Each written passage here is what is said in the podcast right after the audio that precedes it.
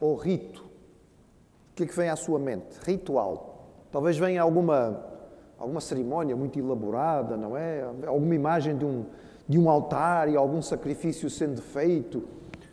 Normalmente a ideia de ritual é uma coisa um tanto ou quanto elaborada. Nós pensamos em cerimónia. Mas a antropologia nos diz que os ritos, os rituais, são uma prática comum da sociedade. Nós criamos ritos e nós os utilizamos constantemente. Os ritos são essencialmente práticas que nós temos repetidas, que têm um certo padrão de funcionamento e que são estabelecidas e reconhecidas dentro de uma cultura e respeitadas por aquela sociedade. Vamos simplificar dando um exemplo. Alguns ritos que nós fazemos todos os dias passaram a ser alterados por causa do Covid e criaram-nos alguma dificuldade. É uma das dificuldades que esta pandemia trouxe, é a mudança dos ritos, como por exemplo o simples rito do cumprimento diário. Nós, como é que nós nos cumprimentamos? Na nossa cultura, é? dentro da cultura, digamos, latina, própria aqui de Portugal, o rito de cumprimento passa pelo aperto de mão ou os beijinhos. É, nossa, é o nosso ritual, é a maneira pela qual nós cumprimentamos as pessoas. Quando cumprimentamos alguém, estendemos imediatamente a mão. Se for, não é uma senhora ou uma jovem, ou damos dois beijinhos, pronto, é a nossa tradição, é o nosso costume. E a partir do momento em que tivemos a pandemia, deixamos de poder fazer isto. A orientação foi-nos dada, não dê mais a mão. Algumas pessoas ainda estão a dar o cotovelo, ou seja lá o que é que for. Eu confesso que não gosto muito desta história do cotovelo, irmãos. Uh, pronto, no caso prefiro então um simples vénia, não é? Mas não é o nosso rito. Este é um rito oriental. E cria-nos algum embaraço. Algumas pessoas ainda estão ainda tão formatadas que têm dificuldade, não é? Eu vejo no consultório a pessoa chega e ah, estende a mão e depois, ah, é verdade, não posso fazer isto, e guarda novamente. Mas repare, irmão, pode parecer que o rito seja muito simples, banal, mas não é tão banal assim. Porque este ritual simples, ele no fundo estabelecia algum tipo de ligação. Ele de algum modo falava sobre o grau ou o nível do relacionamento das duas pessoas envolvidas no rito. Imagine que você chega e estende a mão a alguém. A pessoa imediatamente responde. Isso dá-nos uma ideia de como é que está a nossa relação. Se eu estendo a mão e a pessoa ela demora ali um bocadinho, ela depois até estende a mão, mas houve alguma hesitação. A interpretação já é outra. Agora imagine que você estende a mão e a pessoa não lhe devolve. Fica com a mão não é, para trás das costas. Há uma outra interpretação ainda. Mas mesmo quando a pessoa responde e lhe dá a sua mão, uma coisa é aquela, aquele aperto de mão, é vigoroso, alegre, apertado, efusivo, em que a pessoa transmite a sua satisfação. Outra é aquele, a pessoa dá a mão assim, tipo, não é? Parece uma lula e a gente aperta e aquilo não tem, não tem, não tem estrutura nenhuma, não é? Ou então é aquele aperto de mão tipo tritura ossos, que a pessoa parece que, ah, mas espera aí, amigo, devagar, eu preciso disto para trabalhar, não é? Não esmague. Reparou como uma coisa tão simples e tão aparentemente banal, afinal de contas tem, tem conteúdo. Os ritos têm conteúdo, eles têm significado, eles são importantes. E quando nós chegamos à religião, irmãos, aí na vida religiosa os ritos ainda são mais evidentemente importantes. Eles são mais elaborados. De algum modo, e nas religiões chamadas populares, ou no, sentido da religião para o povo, a maneira como as pessoas normalmente encaram o rito é o coração da religião.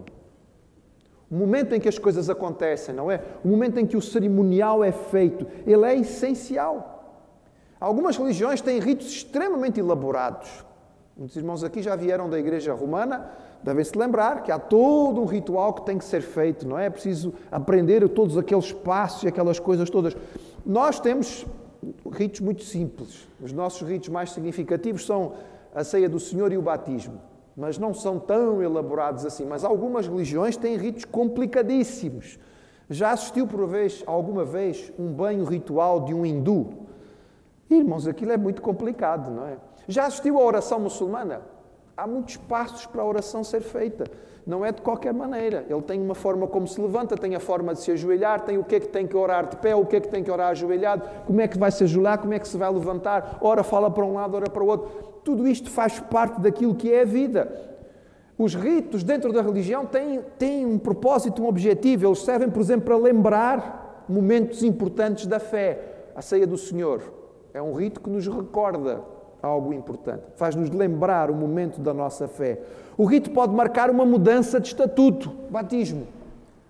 Não era membro da igreja, é batizado e agora é reconhecido como membro da igreja. Está a dar o seu testemunho público. Houve uma mudança de estatuto desta pessoa.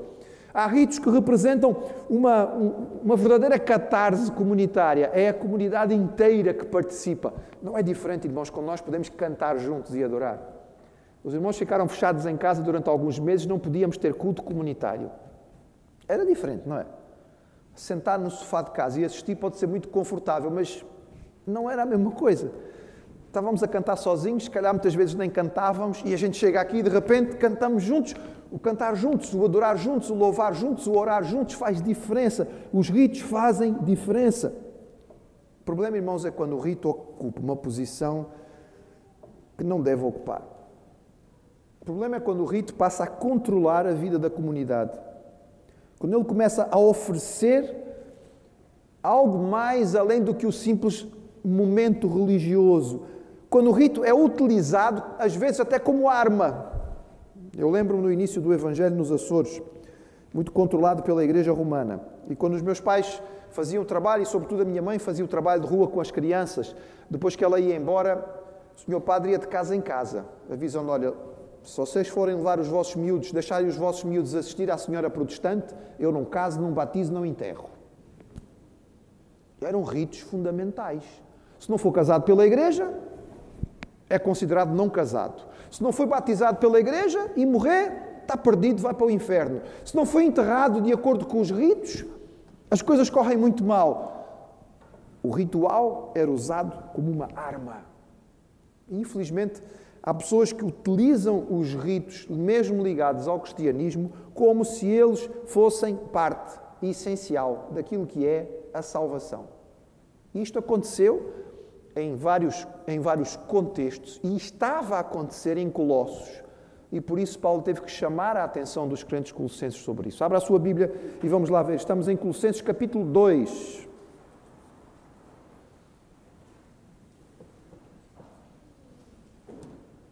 E eu vou convidar o irmão a ficar de pé para esta leitura, em reverência à palavra de Deus. A partir do verso 16, nós vamos ler o texto, vamos só conseguir ver alguma coisinha aqui, mas vamos ler o texto como um todo para podermos perceber de 16 a 23, quando Paulo vai se concentrar naquilo que é a prática, não é? A utilização dos ritos que estava a ser feita pelos hereges, pelos falsos mestres em Colossos. E ele diz assim, Colossenses 2,16: Ninguém vos julgue por causa de comida bebida, dia de festa, lua nova ou sábado. Porque tudo isso tem sido sombra das coisas que haviam de vir.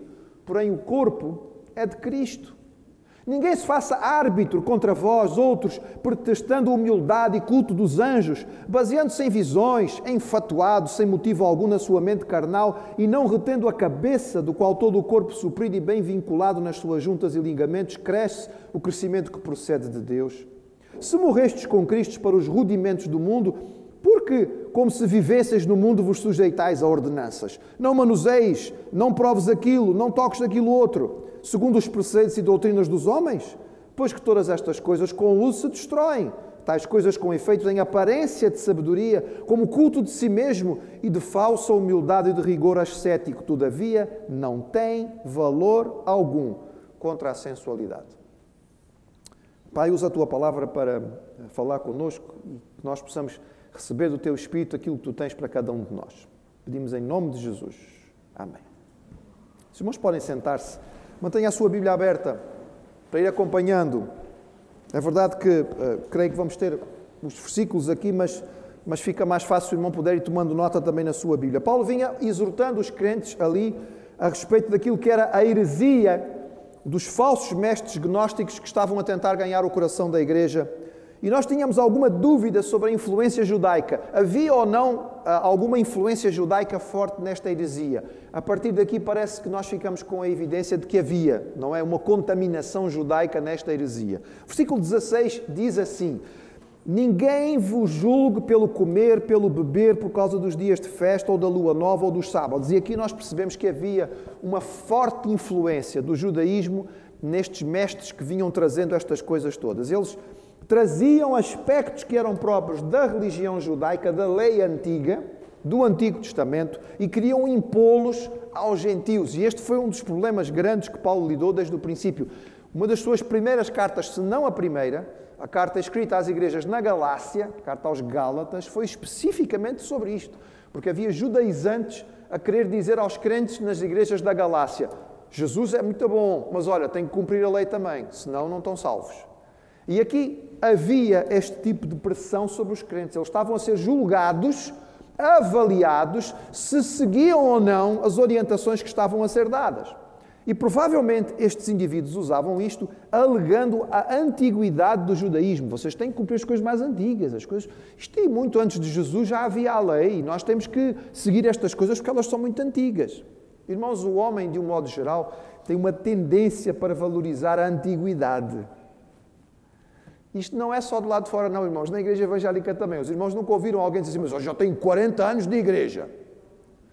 Isto muitas vezes é usado como, não é? É um carimbo. Olha, irmão, que bênção que o irmão tem 40 anos de igreja. Louvado seja o Senhor. Isso pode significar muito ou muito pouco. Mas a antiguidade sozinha não significa nada de especial. Nós devemos respeitar o cabelo branco, diz a palavra do Senhor. Mas os irmãos sabem que nem todas as pessoas com cabelo branco são sábias. Infelizmente, nós precisamos ter o cabelo branco, mas pedir ao Senhor que nos dê a capacidade e o discernimento da sabedoria também. É curioso, por exemplo, no islamismo, das três grandes religiões monoteístas do mundo, o islamismo é a mais recente, não é? Judaísmo, cristianismo, islamismo, com muitos séculos de distância entre uma e outra. Sabe o que é que os muçulmanos fizeram, irmãos? Para poder mostrar que, afinal de contas, eles eram mais antigos, eles fizeram uma, uma ligação do islamismo com Abraão. Abraão foi o primeiro muçulmano. E então eles têm uma das principais mesquitas deles, está lá, não é? No, no, no, no, monte onde estava o Templo de Jerusalém. Eles dizem que foi naquela rocha em que Abraão ia sacrificar o seu filho. E então ele era o primeiro muçulmano. Porque que se eles fazem isto? Abraão é antes de Moisés, e é antes de Jesus. Então eles passam a ser os mais antigos, porque o homem valoriza a antiguidade. E com base nisto, estes mestres queriam convencer os crentes de Colossos a fazer o quê? Olhe para o texto. Vamos perceber aqui as várias coisas. Primeiro, ninguém vos julgue pelo comer. Como assim pelo comer? É, as limitações alimentares da lei do Antigo Testamento. É? Provavelmente era isto que eles estavam a falar. Por exemplo, nós lemos em Levítico, capítulo 11, versículos de 2 a 4. Fala aos filhos de Israel: Estes são os animais que comereis dentre todos os animais que há sobre a terra. Todos os animais têm unhas fendidas e fendam nas unhas, que se dividem em duas, rumina, tá, tá, tá. Destes, porém, não comereis. Dos que ruminam dos que têm unhas fendidas, o camelo, nanã. e depois há uma lista do que não se pode comer. Os judeus até hoje têm esta tradição. O judeu ortodoxo só come a comida chamada kosher, não é? Não é qualquer comida, tem que ser aquele, tipo, não é? Não pode ser qualquer tipo de comida. E estes indivíduos estavam a impor estas, estes, estes hábitos e estes costumes aqui dentro da realidade da igreja. Mas qual tinha sido a decisão do Concílio de Jerusalém? Lembram-se? Atos 15. No Concílio de Jerusalém, a igreja reuniu-se e discutiu. Então, os gentios têm ou não que seguir a lei? São obrigados a seguir os costumes que vêm, que nós, as, as ordens que nós recebemos do Antigo Testamento. E a decisão do concílio foi a seguinte: na verdade, pareceu bem ao Espírito Santo e a nós não vos impor mais encargo algum, senão estas coisas necessárias. Vos abstenhais das coisas sacrificadas aos ídolos e do sangue e da carne sufocada da fornicação. Não foi estabelecido que os crentes gentios, não judeus, tinham que seguir as restrições alimentares. Não era preciso. Isso não era importante para a salvação. Mas os hereges em Colossos diziam: não, não, não, vocês têm que seguir, não podem comer qualquer coisa. Olha, aqui uma lista de coisas que vocês não podem comer. Mas havia mais: comer, beber. A lei não impunha nenhuma limitação ou regra específica no que dizia respeito ao beber. a lei. Os livros de sabedoria do Antigo Testamento falavam muitas vezes sobre a embriaguez e chamavam a atenção o quanto o vinho poderia, não é? O, álcool, o embriagar-se prejudicava, atrapalhava, nós sabemos isso, o indivíduo bêbado não tem sabedoria, faz muita coisa que não deve fazer. Mas havia dentro da lei uma, uma situação especial de, de abstémios, era o voto do Nazireu. Nós encontramos isso em Números capítulo 6. Quando um homem ou mulher se tiver separado fazendo voto de Nazireu para se separar ao Senhor, de vinho e de bebida forte se apartará. Vinagre de vinho nem vinagre de bebida forte não beberá, nem beberá alguma berragem de uvas, nem uvas frescas, nem secas comerá. Nem passas podia comer, irmãos. Nem comer, nem uvas, nem passas, nada. Enquanto estivesse a cumprir o voto de Nazireu, não podia fazer isto. E havia grupos no primeiro século que uh, adotavam isto para a sua prática. Por exemplo, os essênios, que eram uma seita muito forte no sul da Judeia, ali junto à região do Mar Morto, eles eram abstémios absolutos.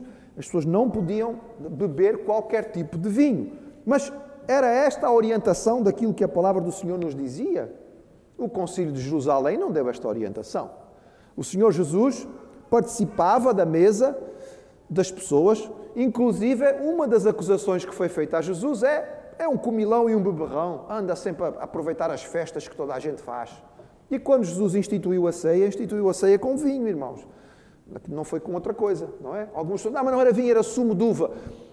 A lei, neste caso aqui, excluía tudo, o sumo de uva também. Nem uva se podia comer, nem passas, que dirá sumo. Mas não era isso que o Senhor tinha estabelecido. Isto não era uma obrigação para o cristão gentil. Isto era uma lei para o povo de Israel do Antigo Testamento, mas os hereges estavam a impor isto. Não comer, não beber, festas.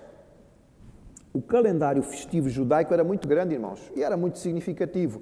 Festa do Ano Novo, Dia da Expiação, Páscoa, Festa dos Pães Asmos, Pentecostes, Festa dos Tabernáculos, Ano Sabático, Ano do Jubileu, Purim, Hanukkah. Ixi, era, uma, era o ano inteiro a festejar, não é? Nosso Deus é um Deus que gosta de, de, alegria e gosta de festa. Então o povo tinha um calendário. Se os irmãos olharem para o calendário judeu, o máximo que ficava sem festa era ali aproximadamente três meses. Nunca mais do que isto. Havia sempre uma festa a seguir. E é bom, ainda bem. A gente gosta de festas, Deus também. Nosso Deus não é carrancudo. Mas as festas eram obrigatórias para os cristãos? Os cristãos gentios tinham que participar das festas que eram judaicas? O que é que elas tinham a ver, tinham a ver com eles? O que é que um, o que é que um grego, um frígio, um gálata, um romano entendia sobre Páscoa? Páscoa não lhes dizia nada. Páscoa era um momento de libertação da, da escravatura do povo de Israel. Purim era um momento de celebração do povo de Israel. Estas festas tinham a ver com a história de Israel, não tinham a ver com as histórias dos povos gentílicos. Eles não eram obrigados a cumprir estas festas. Estas festas não contribuíam para a sua salvação eram salvos apenas em Cristo. Mas os falsos mestres em Colossos queriam obrigar os crentes a fazer isto. E aqui, irmãos, lembramos que há igrejas evangélicas que têm trazido de volta o judaísmo para dentro da, da igreja de Cristo. E que acham muito bonito fazer estas festas todas, não é? Igrejas evangélicas a fazer a festa dos tabernáculos, o Pentecostes, a, a, a festa dos pães asmos, etc. Irmãos, isso não tem nada a ver connosco. Esse é Antigo Testamento, irmãos. Paulo está aqui a dizer, são sombra são sombra. Nós estamos muito além disto e vamos ver o que é que Paulo diz sobre esta questão, porque isto é importante para nós. Infelizmente, há igrejas que, muito preocupadas com o cerimonial, até fazem cultos especiais para trazer a arca do concerto. Meus irmãos, a arca do concerto. A arca era símbolo da presença de Deus. Sabe onde é que Deus está presente hoje? É através do Espírito Santo na nossa vida, irmãos. A gente lá precisa de uma arca. Estamos muito à frente. Então, nós que já chegamos aqui, vamos voltar outra vez a fazer aquilo que estava lá no princípio. É o que Paulo diz. Vocês não, não, não devem ser obrigados a estas coisas porque elas são sombra daquilo que havia de vir. Lua nova. No judaísmo e segundo a lei havia a prática de se fazer sacrifícios no começo de cada mês. E o começo do mês era marcado pela lua nova, porque o calendário judaico é lunar. O nosso calendário é solar. É por isso que o calendário lunar é um bocadinho mais, é um bocadinho menor, não é? Os meses são menores e é por isso que os irmãos veem que a Páscoa nunca calha em dias diferentes, não é? Por exemplo, nós celebramos o Natal no dia 25 de dezembro, que ficou estabelecido no nosso calendário, é sempre no dia 25 de dezembro. A Páscoa muda. Porquê? Porque a Páscoa nós temos a certeza exata de quando aconteceu, mas de acordo com o calendário judaico. E como o calendário deles é lunar, calha em ocasiões diferentes no nosso calendário solar. Então o que é que os judeus faziam? A lei dizia assim: semelhantemente, no dia da vossa alegria e das vossas solenidades, nos principais dos vossos, nos princípios de vossos meses, tocareis trombeta sobre os holocaustos e sobre os vossos sacrifícios pacíficos. Ou seja, havia a orientação de que no princípio do mês se oferecia um holocausto especial. Nesta ocasião do primeiro século, ah, o hábito era que lá em Jerusalém, quando os sacerdotes viam a lua nova, eles acendiam uma fogueira na colina mais alta para que as regiões à volta pudessem ver essa fogueira acendiam outras fogueiras e assim em pouco tempo todo o território sabia, olha, já viram uma lua nova, já podemos celebrar esta, esta festa. Mas era uma celebração judaica, de acordo com a lei do Antigo Testamento. Qual era a obrigação que os cristãos tinham em relação a isto? Sábados. O Senhor Jesus se apresentou claramente como o Senhor do Shabat. Ele era o Senhor do dia de descanso. E ele explicou aqueles que eram tão rigorosos no seguimento destas regras, isto aqui foi dado para o homem, vocês transformaram isto ao contrário, o homem ficou escravo do dia que devia ser um dia de celebração e de descanso. E no cristianismo, Jesus ressuscitou no primeiro dia da semana e logo no início da igreja cristã, este passou o dia, passou a ser o dia de celebração. Nada impede os cristãos judeus de guardar o sábado, mas de forma nenhuma ela é uma obrigação para os cristãos gentios, irmãos. Infelizmente até hoje há grupos sabatistas que obrigam e dizem que o sábado é fundamental. Se você não guardar o sábado, está perdido. Mas tem Jesus, ah, Jesus é muito bom, mas se você não guardar o sábado, vai para o inferno. Mas irmãos, era este o ensino dos mestres falsos em Colossos. E era disto que Paulo estava a chamar a atenção. Veja o que é que ele diz aí neste versículo 16, que é interessante. Ninguém vos julgue. Esta expressão é muito curiosa, porque no original ele está a falar sobre os, os árbitros dos jogos. Os, os, gregos eram, gostavam muito de fazer jogos, né? os Jogos Olímpicos e outros mais. Então havia árbitros para as corridas, para as lutas, para o lançamento do dardo, etc. E, tal, havia, e para cada um destes jogos havia regras. Se o indivíduo falhava na regra, o árbitro tinha que desclassificar o indivíduo. Foi desclassificado. Olha, você correu muito bem, mas não podia fazer isto. Aqui no livro das regras diz que aqui está errado, você está desqualificado. Deixe dar uma, uma contextualização deste, com todo o respeito. Se o apóstolo Paulo tivesse escrito esta carta hoje, eu acredito que ele poderia ter usado a seguinte expressão: Ninguém vos dê cartão vermelho, ninguém vos dê cartão vermelho, porque vocês não, não, não estão a cumprir as regras do Antigo Testamento. Porque esta é a ideia: é o juiz que dá o cartão vermelho, você está expulso do jogo, está desclassificado, não pode continuar. Era esta a ideia que estava aqui neste versículo. Era o que estava a acontecer. Os mestres falsos, os hereges em Colossos, estavam a julgar, a dar cartão vermelho, a desclassificar os crentes gentios, crentes que não eram judeus, porque eles não estavam a cumprir aquilo que era artigo do Antigo Testamento. E como é que Paulo classifica estes artigos? Veja aí o versículo 17. São sombra das coisas futuras. Sombra das coisas futuras. Mas o corpo é de Cristo. Jesus tinha falado de forma muito clara sobre a questão das restrições alimentares e das regras das refeições, o lavar-se antes de comer, etc. E tal. Lembram-se o que, é que ele disse aos fariseus? Ele disse assim: Ouvi-me, vós todos, e compreendei: nada há fora do homem que entrando nele o possa contaminar. O que sai dele é o que contamina o homem. Vocês estão muito preocupados com como isto, não como aquilo, etc. E tal, como se isso vos mantivesse puro. O que vos, o que vos, o que vos mancha Está no coração.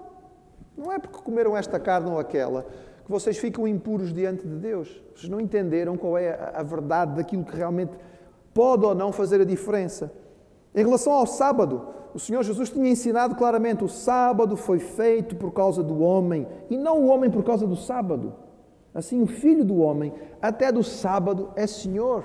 Ele declarou isso de forma absoluta. Ele foi muito duro com os mestres judeus por causa de todas as suas restrições. Porque na, na, visão de Jesus, e era a interpretação correta, com tantas regrinhas, o que eles tinham era fechado a porta, em vez de abri-la para, para ganhar. Ele dizia aos escribas, Mateus 23, Ai de vós, escribas e fariseus, hipócritas, fechais aos homens o reino dos céus, e nem vós entrais, nem deixais entrar os que estão entrando. Duro, não é, irmãos? Duro, mas era a verdade. Já quando chegamos à realidade da igreja, foi preciso uma visão celestial para que o apóstolo mudasse a sua compreensão, irmãos. Pedro continuava sendo judeu, ele continuava fechado na sua, no seu entendimento. E ele teve, foi preciso que Deus lhe desse uma visão e uma voz do céu para que a cabeça dele mudasse. Está lá em Atos, capítulo 10.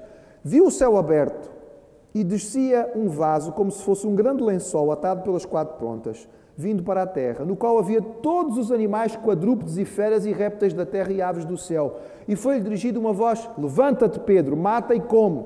Mas Pedro disse: De modo nenhum, Senhor, porque nunca comi coisa alguma imunda.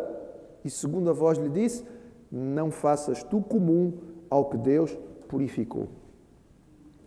E esta foi a preparação da mente e do coração de Pedro, para que ele a seguir fosse convocado para ir à casa de um romano, entrar na casa de um gentil, porque Deus estava a fazer uma obra na família de Cornélio. Irmãos, restrições alimentares por causa da saúde podem ter algum valor. Sim. O irmão deixa de comer alguma coisa porque já percebeu que isso não faz bem à sua saúde? Com certeza. Aprendeu que isto é. Você fica melhor, o seu corpo reage melhor se você não comer aquelas coisas? Faça muito muito bem, com certeza absoluta, não temos nada a discutir sobre isto, ainda bem, está a ser um bom mordomo do seu corpo. Agora, pegar estas coisas e dizer que elas contribuem para a salvação, aí, aí, aí estamos a diminuir Jesus. E toda a carta é para mostrar que em Jesus nós temos tudo. E é por isso que ele usa esta expressão. Veja que interessante, irmãos, este, este, esta ilustração que ele usa. Ele diz: Estas coisas todas são sombra. Sombra. Pense comigo numa sombra. As sombras são inexatas, certo? Uma sombra não é uma coisa exata. Você olha uma sombra, fica com uma ideia, mas não consegue ter a certeza. Você, por exemplo, consegue saber a cara de uma pessoa pela sua sombra? Consegue dizer se é bonito ou feio pela sombra? Tem uma ideia, não é? Mais ou menos um perfil, mas não é uma coisa exata, é incompleto. Há tanta coisa que você queria saber e a sombra não lhe diz. Você olha para a sombra, fica com uma ideia, mas não consegue ter uma noção completa daquilo que você está a ver. A sombra não tem substância. Dá para agarrar uma sombra. Quando nós somos assim deste tamanho, a gente quer agarrar sombras, não é? Mas depois, quando a gente cresce um bocadinho, percebe que não vale a pena porque não dá, não é? Ninguém consegue segurar uma sombra, não tem sombra não tem conteúdo, sombra não tem substância. As sombras são temporárias. A luz está ali, tem sombra. A luz vai embora, não há sombra mais. Elas não pertencem à mesma natureza do objeto, porque sombra é sombra. É vazio, não tem nada. E Paulo está a dizer: estas coisas são sombras. Sombras. E a sombra precisa ter o quê? Algum corpo para ela poder existir. Se não houver um corpo para poder haver sombra, não vai haver sombra. E o corpo é quem? Que é que diz aí o versículo? Ele diz: Estas coisas são sombra do que havia de vir, porém o corpo é de Cristo. Irmão, veja que diferença. Você olha para a sombra, não consegue perceber os pormenores. Não é uma coisa completa. Você olha para o corpo, ah, agora você vê tudo. Todos os pormenores. Você está olhando para o corpo, não está olhando para a sombra. Você olha para a sombra, ela não tem substância, não dá para agarrar. E o corpo? Ah, o corpo tem, o corpo tem substância, dá para você segurar, dá para ir atrás do corpo, atrás da sombra não, que ela desaparece. A sombra é temporária, o corpo é permanente, a natureza dele vai continuar. Paulo está a dizer assim: não corram atrás de sombras. São sombras. Corram atrás de Jesus. Se vocês querem conhecer a verdade e olhar para a verdade, olhem para Jesus. Ele é nele que nós encontramos todas as coisas. Mesmo o símbolo mais importante e significativo que havia para o judaísmo naquele tempo ia deixar de existir. Era o templo. Era o orgulho de todos os judeus. O templo de Jerusalém. Mas vejam, irmãos, o que é que Jesus disse à mulher samaritana a respeito do templo. Porque ela perguntou: onde é que nós vamos adorar? É no templo em Jerusalém ou é aqui no nosso templo no Monte Gerizim? Em qual deles é que é válido orar? E Jesus disse: mulher, a hora vem em que nem neste monte, nem em Jerusalém adorareis o Pai. Deus é Espírito. E importa que os que o adoram, o adorem em Espírito e em verdade. Vocês estão a dar muito valor a, a, a esta sombra, mas está a chegar aqui o corpo e vocês vão parar de correr atrás da sombra e vão poder aprender a ver as coisas de forma completa e exata. Quando nós paramos para meditar, irmãos, nós percebemos que todas as coisas que faziam parte da lei, no fundo, eram apenas uma ilustração, uma sombra, um reflexo, uma imagem daquilo que Jesus ia ser de forma completa. Vamos só pensar aqui rapidamente. Sistema sacrificial era o quê? Era o anúncio do que Jesus ia ser. Cada vez que um sacrifício era feito, falava-se ali da gravidade do pecado. Pecado implica em morte. Alguém tem que morrer. Então, para não morrer eu, morre o animal no meu lugar. E cada vez que o sacrifício era feito, era isto que era feito. O animal era trazido, o indivíduo trazia o animal ao sacerdote, colocava a mão sobre a cabeça do animal e confessava os seus pecados. E a seguir, o animal era morto. Ele, como que tinha transferido os seus pecados para o animal poder ser morto. Mas quando Jesus veio, fez o sacrifício final, irmãos. Ele, de uma vez por todas, levou todos os pecados de toda a humanidade. É por isso que nós não fazemos sacrifícios. Nós não temos altares, irmãos, não é? Nós não temos missa. Nós temos culto. São coisas muito diferentes. Porque a missa implica em sacrifício. O sacrifício já foi feito, nós não temos que andar a repeti-lo. Jesus não tem que morrer outra vez, irmãos. Já morreu. Sombra, era uma sombra, anunciava o que ia ser, mas agora já foi. E pense nas outras coisas. Para que é que servia o sábado, irmãos? O sábado era o dia do descanso. Era o dia separado para que se pudesse repousar no Senhor. E em quem é que nós temos o nosso descanso, irmãos? É em Jesus. O povo de Israel, durante séculos, procurou repetir sistematicamente o sábado sem nunca encontrar a paz e o descanso do Senhor, que nós encontramos em Jesus, porque era símbolo daquilo que havia de vir. Todas as outras coisas que nós vamos encontrar na lei, mesmo nas suas festas, eram símbolo de Jesus. Para que é que servia a Páscoa? Para falar sobre a libertação da escravatura. Quem é a nossa Páscoa, irmãos? É Jesus porque Ele nos libertou do pecado. Ele nos tirou da mão do faraó maior, que era o inimigo, que era o maligno, que era Satanás. É por isso que nós dizemos, irmãos, nós não celebramos mais a Páscoa. Nós celebramos a Semana Santa, o sacrifício de Jesus na cruz, na sexta-feira, a ressurreição no domingo, porque a Páscoa é uma festa judaica, não é para nós. Era isso que Paulo estava a dizer a esta gente. Estava a dizer, olha, prestem atenção, nós não ficamos presos em coisas que eram apenas um, reflexo era uma sombra do que havia de vir. Jesus veio, nós ficamos com Ele, não precisamos da sombra. Irmãos, quando uma igreja que se diz evangélica e cristã faz uma festa para trazer a arca da aliança, irmãos, estão a querer impor outra vez a lei que Jesus já cumpriu. Estão a querer costurar outra vez o véu. Nós hoje já cantamos, não é?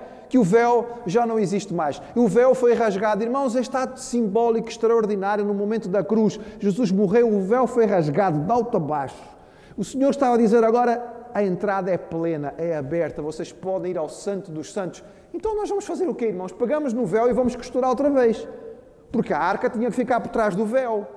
Vamos estabelecer outra vez um sumo sacerdote para ir lá uma vez por ano? Ah, talvez numa religião ou num tipo de igreja autoritária, que quer ter um líder tipo chefe que manda e toda a gente tem que obedecer, talvez isso seja muito agradável. Mas isso não é cristão, irmãos. Tem nada a ver connosco. Nós não precisamos mais da arca, irmãos. Nem como elemento arqueológico ela teria valor para nós, porque ela muito provavelmente foi derretida e foi usada pelos babilônios ou pelos egípcios, ou, ou seja lá por quem foi que a levou. Não era importante, irmãos. É uma sombra. Se você tem o corpo, vai ficar triste porque a sombra foi embora? Está ali a, a pessoa e a sombra dela, e você fica encantado e apaixonado pela sombra, e quando a sombra foi embora você começa a chorar. Mas tem o corpo. Se você tem o corpo, vai ficar triste porque a sombra foi embora, irmãos. Era isto que Paulo estava a dizer a estes crentes: olha, ninguém vos julgue, ninguém vos dê cartão vermelho, ninguém vos desclassifique, porque vocês estão a querer voltar outra vez para trás, agarrarem-se a estas coisas que eram apenas um reflexo do que havia de vir. Nós temos Cristo, que é o corpo, e nele nós estamos completos. É Ele que tem que ser o Rei das nossas vidas, é nele que nós encontramos o Reino de Deus entre nós e é aí que nós temos a nossa plenitude absoluta, não precisamos destas coisas. Os ritos, irmãos, são válidos, são, são úteis, eles nos abençoam de várias maneiras, desde que eles estejam no lugar certo e não substituam aquilo que é mais importante, que é a nossa comunhão com o Senhor, porque é a Ele que nós temos que ir. Deixar de lado as sombras e agarrar-se ao corpo e o corpo é Cristo. E a Ele nós dizemos: Senhor, Tu és o meu Rei, és o meu Senhor, és o meu Salvador. Reina em mim com o Teu poder. Eu quero que Tu reines sobre a minha vida, sobre cada aspecto dela. E isto nós vamos cantar no fim deste culto. O texto está aí, irmãos, nós vamos continuar, não é? Eu disse aos irmãos que não dava para ver muita coisa, mas ah, ah, vamos continuar a ver este texto e perceber o que Paulo está a falar sobre estes, sobre estes ritos. Mas neste momento nós vamos cantar ao Senhor e vamos